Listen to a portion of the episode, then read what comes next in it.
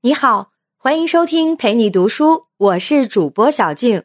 今天要为你讲解的书叫做《创新与企业家精神》。这本书的中文版大约二十五万字，我会用大约二十五分钟的时间为你讲述书中精髓。创新的机遇从哪里来，以及如何才能抓住创新机遇？腾讯在国内做过一份创业调查。在二十四岁到四十岁的城市人群里，有创业冲动的人占到了百分之七十五，已经走在创业路上的人比例高达百分之十九。这意味着，在咱们今天的中国社会里，创业这件事几乎是个全民话题。创业和创新是紧密联系在一起的，没有创新的创业，很难创造大量的个人财富和社会价值。在激烈的市场竞争中。无论是企业家还是我们个人，都不会否认创新的重要性。但关键是，创新从哪里来？如何抓住创新机遇呢？这本《创新与企业家精神》的作者是鼎鼎大名的彼得·德鲁克。说起彼得·德鲁克，你应该不会陌生。他被誉为现代管理学之父，是大师中的大师。有一个全球商业思想家的评选，全球五十位思想者。德鲁克去世之前，一共举行了两次评选，每次他都是第一。二零零五年他去世之后，别人才有机会得第一。因为有德鲁克，媒体介绍其他管理学大师时，最高的评价只能是仅次于德鲁克的管理学大师。所以说，德鲁克在管理学界是相当有名气的。创新是德鲁克的管理思想中很重要的一个方面。他在这本《创新与企业家精神》里，系统阐述了创新机遇的来源和企业家精神在创新实践中的运用。德鲁克认为，创新来自于不确定性和不连续性，而企业家精神能够帮助企业和个人抓住创新机遇。虽然这是一本理论著作，但有媒体评价说，这本书是具有操作性的创新宝典和创业指南，兼具理论价值和使用价值。最可贵的是，这是一本经得起时间的考验的管理学著作。出版三十多年来，影响和指导了无数管理学者和企业家。书中的精华对于现在的创业者和企业家都有重要的指导意义。下面，我们就来为你详细讲述书中内容。这本书中，德鲁克想表达的主要思想是：创新机遇的来源是不确定的和不连续的。但抓住创新机遇所必备的企业家精神是系统性的和持续性的，可以从三个方面重点理解。第一个重点，创新的来源是什么？第二个重点，什么是企业家精神？第三个重点，如何运用企业家精神抓住创新机遇？好，我们就先来看看第一个重点内容：创新的来源是什么？德鲁克在书中举了创新的七种来源，包括意外事件。不协调事件、流程改进的需要、产业和市场结构变化、人口变化、认知变化、新知识。如果你觉得不好记，我先帮你总结七种来源的两个共性：不确定性和不连续性。再给你解释几个创新的主要来源。什么是不确定性呢？经济学家认为，不确定性质经济行为者在事情发生前不能准确的知道自己决策的结果。或者说，决策的结果可能不止一种。近几年，在创业圈火热的量子力学理论则认为，对物理量的测量是不准确的。比如说，同一个物体在不同的时间测量，有可能得到不同的质。总之，不确定性就是测不准、说不清。不确定性之所以对我们重要，是因为人作为一种生物，从根本上讨厌不确定性。科学家曾做过一个用电流电击人的实验。第一组受实验者被明确告知将要被电击的次数和力度，第二组则不知道这些信息。结果，尽管实际上第二组遭受的电击比第一组弱得多，他们的感受却比第一组差得多。然而，现实生活中很多事情是有高度不确定性的。什么是不连续性呢？理解不连续性，首先要理解连续性。如果天气预报说气温将从二十度上升到三十度，你的理解应该是在这个气温上升的过程中，气温将在某个时刻达到二十六度，到达二十六点九度、二十六点九九度、二十六点九九九度等等等等。总之，一切在二十度到三十度之间的度，只要你能写出来，某个时刻就会出现。这个连续性的假设是以牛顿为代表的经典物理学的基础。然而，一九零零年，德国物理学家普朗克发现，自然界能量的发射和吸收一次至少要传授一个确定的量，或者是这个量的整数倍，不可能是这个量的二分之一，更不可能是无限的细分下去。这个被称作普朗克常用的值虽然非常小，大约等于六点六二六乘以十的负三十四次方焦耳秒，但这个发现的影响可谓是石破天惊。几乎颠覆了经典物理学的大厦。现实中，不连续性的影响远远大于我们的想象。有时候，人们就像《黑天鹅》一书中所说的那只火鸡一样，因为过去一千天里每天都得到主人喂的食物，就假定明天还会有食物，却在第一千零一天被主人端上了餐桌。这些年就发生过像九一一事件。英国脱欧特朗普当选等黑天鹅事件，让我们切身体会到了不连续性的影响。令人欣慰的是，不确定性和不连续性也不只是带来负面影响。以创新为例，人类发展史上的很大重大创新都是不确定性和不连续性的产物。具体来说，是来自于德鲁克所说的七种来源。在这七种来源当中，我重点和你说说三个主要来源。意外事件、产业和市场结构变化以及新知识。先说意外事件，德鲁克在书中举了一个例子：二十世纪五十年代，一家瑞士制药公司在兽药制造领域处于世界领先地位。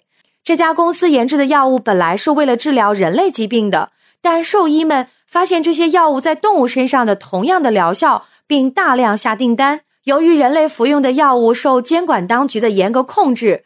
使得兽药成为医药工业中最有利可图的领域。这家公司因为这个意外成为兽药领域的全球领先企业。实际上，医疗行业的很多创新都是从意外事件中得来的。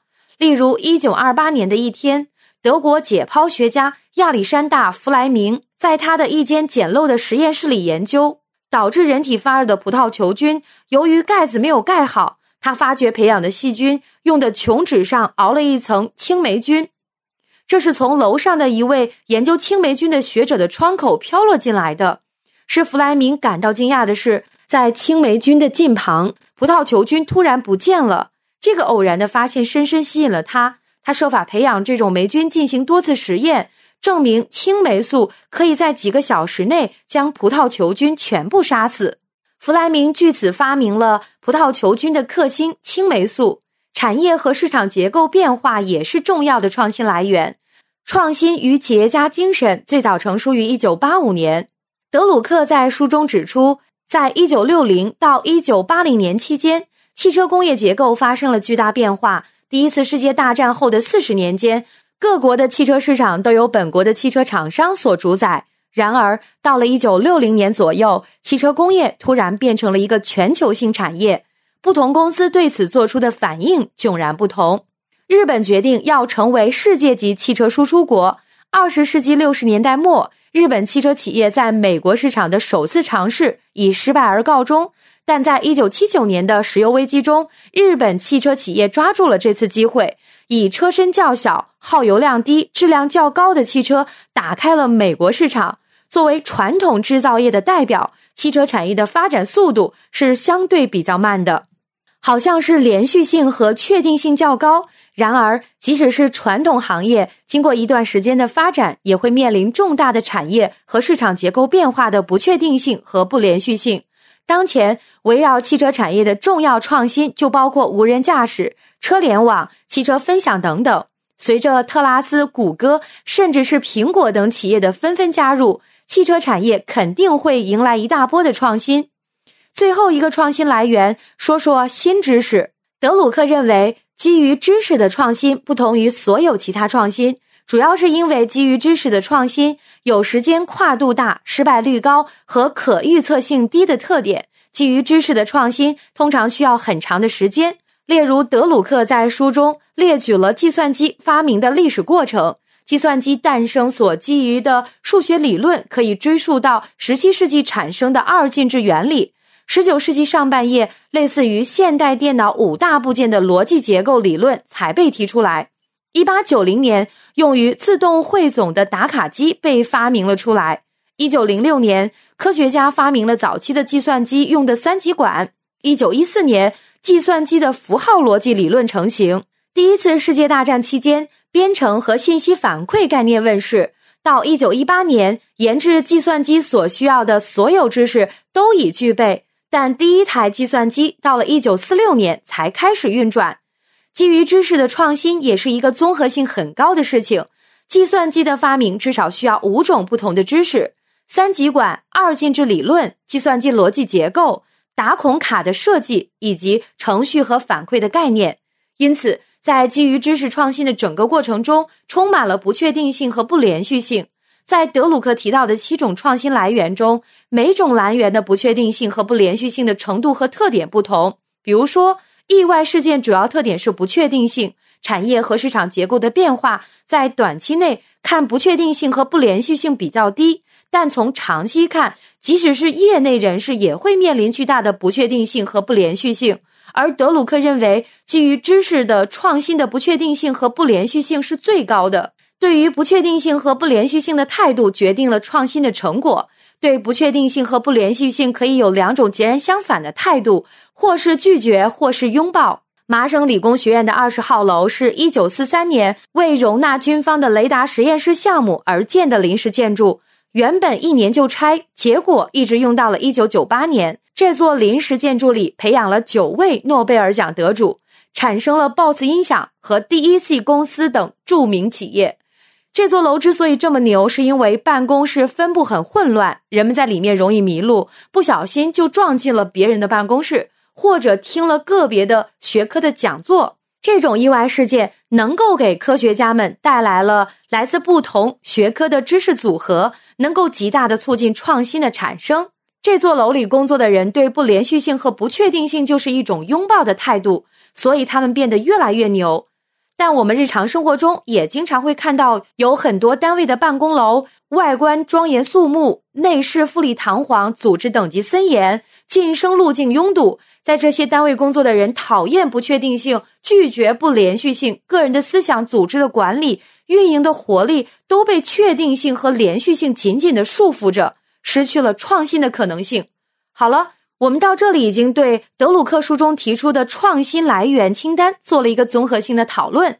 德鲁克说的创新七种来源包括意外事件、不协调事件、流程改进的需要、产业和市场结构的变化、人口变化、认知变化、新知识这七种创新来源，对于我们每个人都有实用价值。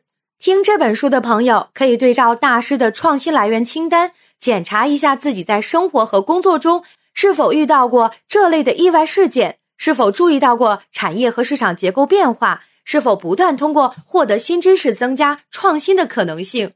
如果我们能很好的理解创新是一种甚至多种来源，我们抓住创新机遇的可能性就会大大增加。好了，上面为你讲述的就是本书的第一个重点内容：创新的来源是什么？有人可能会问。既然创新机遇有这么多来源，为什么大多数人没有抓住创新机遇，而有的人抓住了创新机遇，成为了企业家呢？答案就是本书的第二个重点：企业家精神。企业家精神一词最早出现在法国经济学家赛伊的著作。赛伊认为，企业将是能把资源从生产力和产出较低的领域转移到较高的领域，并敢于承担一切相关风险和责任的人。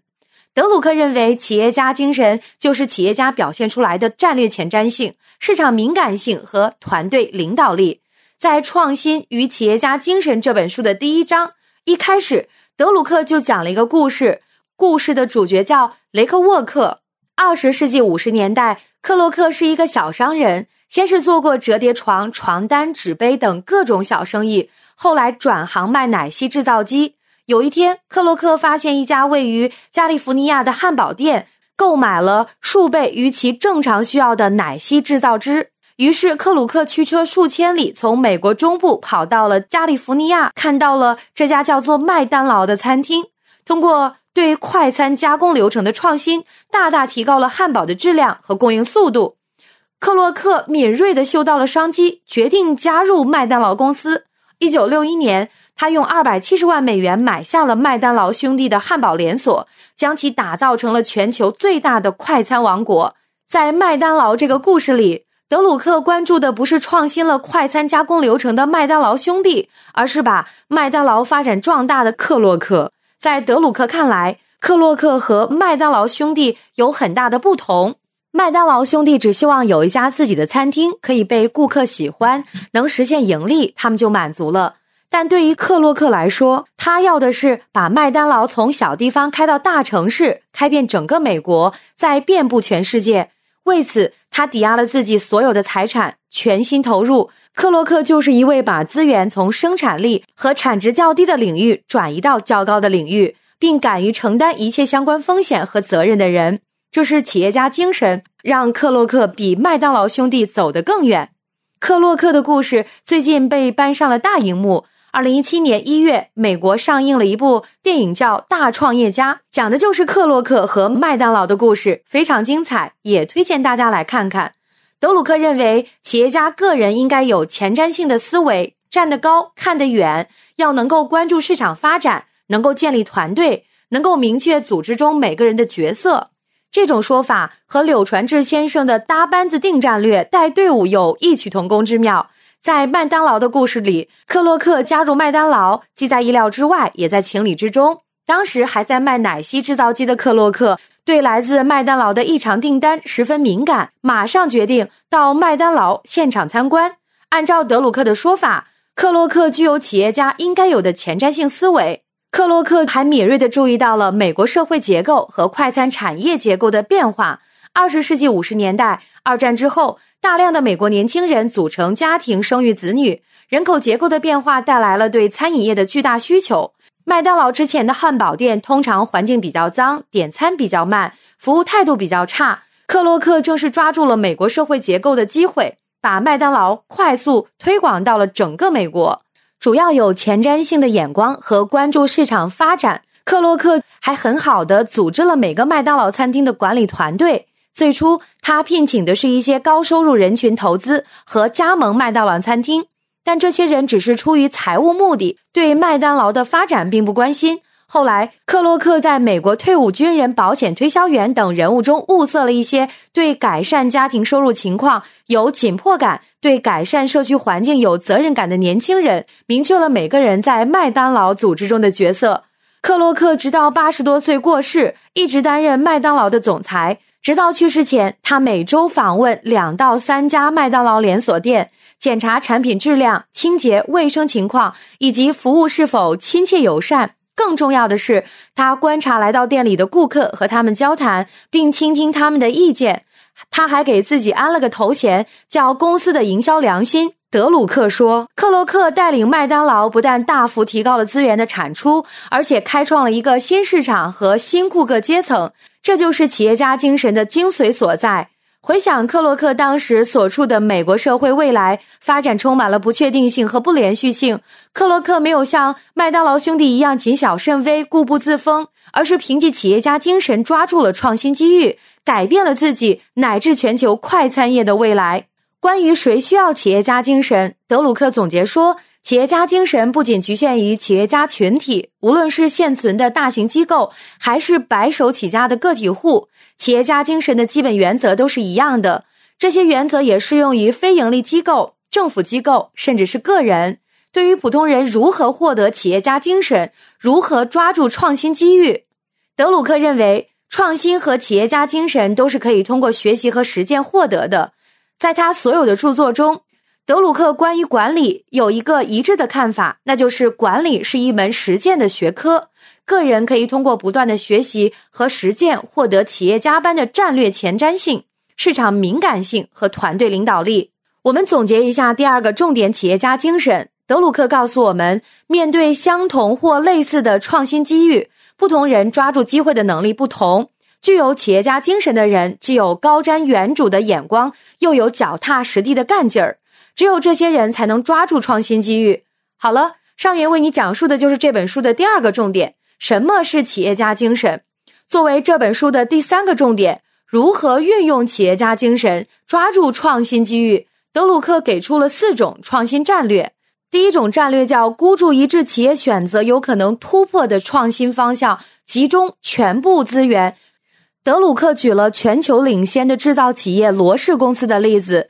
二十世纪二十年代中期，罗氏公司还是一个苦苦挣扎的小型化学公司。这个时期，维生素在医学上的作用被科学家发现，但大众和企业界还没有认识到维生素的重要性。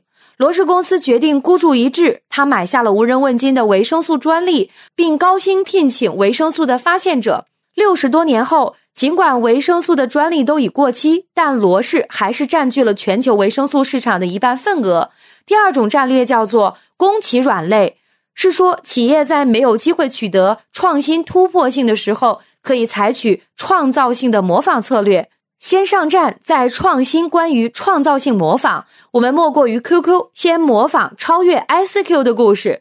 一九九六年，三个以色列人开发了一种即时通讯软件，取名为 ICQ。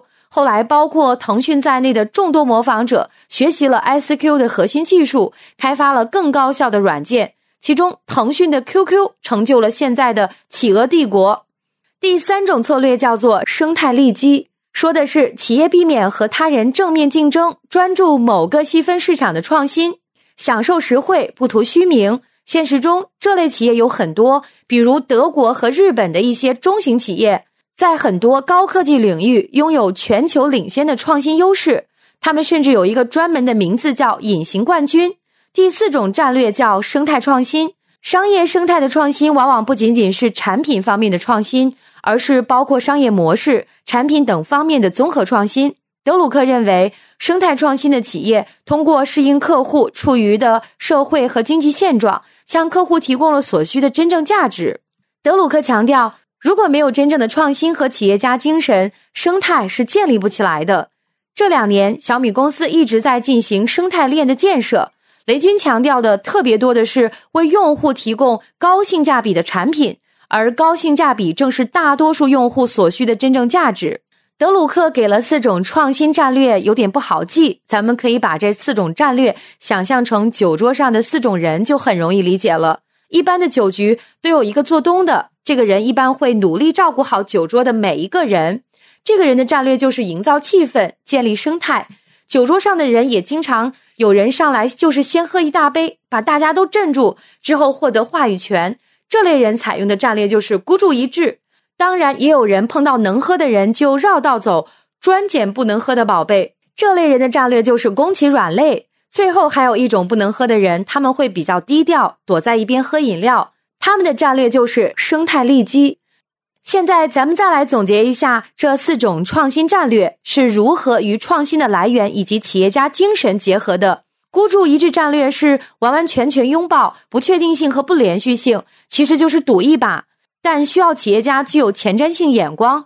攻其软肋战略就是通过模仿别人的成功经验，先避免不确定性，然后再通过再次创新获得连续性的成长。运用攻其软肋的战略，要求企业家对机遇有敏感的嗅觉。生态利基战略则是专注于一个细分领域，用专长抵消创新中的不确定性和不连续性应用。运用战略的企业家一般都有超人的专注力和工匠精神。生态创新战略则是通过系统性的方法，把相关的不确定性和不连续性都包括在系统内，让这些不确定性和不连续性相互抵消。能够运用生态创新战略的企业家，往往都有超出常人的大局观和分享精神。你看，德鲁克给出的四种创新战略，实际上是与创新的七个来源和企业家精神一致的。好了。那说到这儿，今天的内容就聊得差不多了。下面来简单总结一下今天为你分享的内容。德鲁克这本《创新与企业家精神》在短短的二百多页篇幅里，讨论了创新的来源、创新的原则、企业家精神的实践和企业创新战略等重要问题。有了这本关于创新和企业家精神的经典书籍，再看一些现实版的分享，会更有体会，更有获得感。很多人在创新中以始为终和初心不改，不就是没有拥抱创新中的意外吗？作为老板，动不动就说要举全公司之力，不就是没有理解创新的前提是老板要有企业家精神，要能处理好创新中的不确定性和不连续性，而不是让员工来承担吗？好了，最后我们来总结一下《创新与企业家精神》这本书的三个主要观点。第一，创新的来源是什么？创新的机遇来自于不确定性和不连续性。普通人面对不确定性和不连续性，可能选择躲避，而创新者会拥抱意外，积极应对变化，并不断提高自己的认知。第二，什么是企业家精神？企业家精神的本意是企业家面对不确定性和不连续性表现出来的战略前瞻性、市场敏感性和团队领导力。德鲁克也强调，每个人在生活和工作中都需要企业家精神。第三，如何运用企业家精神，抓住创新机遇？面对创新机遇，企业家要把企业家精神落实到具体的战略中，根据具体情况采取相应的创新战略。感谢关注，陪你读书，欢迎点赞分享，同时可以打开旁边的小铃铛，陪你读书的更新会第一时间提醒你。我是主播小静，我们下期再会。